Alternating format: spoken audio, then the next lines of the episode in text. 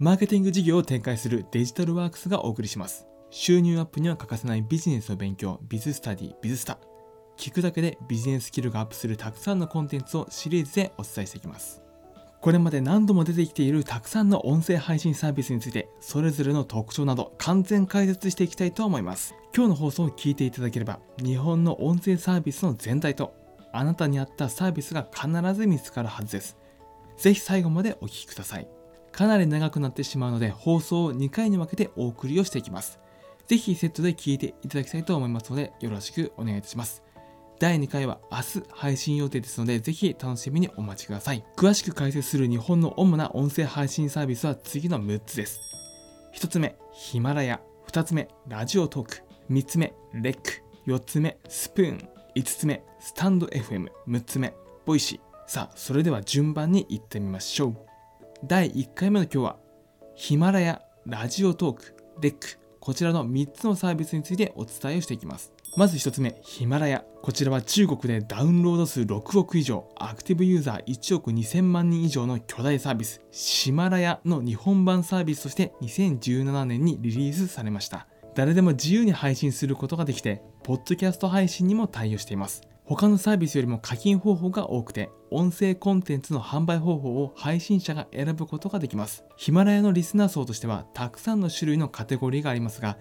ビジネス、雑談ライフスタイル、自己啓発系、恋愛悩み相談が人気のカテゴリーになっています。ビジネス書の著者がオリジナル番組を配信していたりするので、ビジネスパーソンを中心とした20代後半から40代前半のリスナーが多いサービスになっています。ヒマラヤはもともとポッドキャストアプリとしてスタートしたサービスですので、ポッドキャストのフィードリーダーとホスティング機能の両方を持っています。そのため、ヒマラヤに並んでいるコンテンツはヒマラヤで配信されているものだけではなくて他のポッドキャスト経由のコンテンツの場合もあるわけです。これらをまとめてヒマラヤの中だけで楽しむことができます。ヒマラヤの課金システムとしてはプレミアムコンテンツという課金システムで音声コンテンツの単品販売、投げ銭、サブスクリプション課金の3種類のマネタイズ方法があります。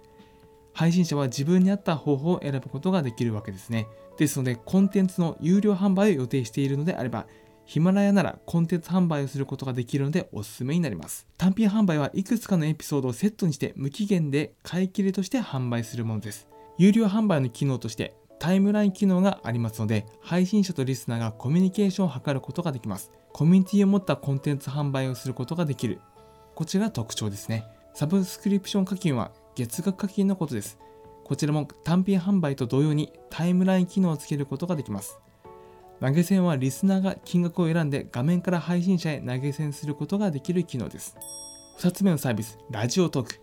こちらは2017年にスタートした無料でインターネットラジオを始めることができるサービスです。ポッドキャスト配信にも対応しています。エキサイトブログを運営しているエキサイト株式会社の社内ベンチャー制度からスタートしています。複数人での遠隔収録やボイスチェンジャーなど配信者が楽しめる機能があることも特徴です。ラジオトークのリスナー層としては、配信者、リスナーともに18歳から35歳あたりがメインユーザーになっています。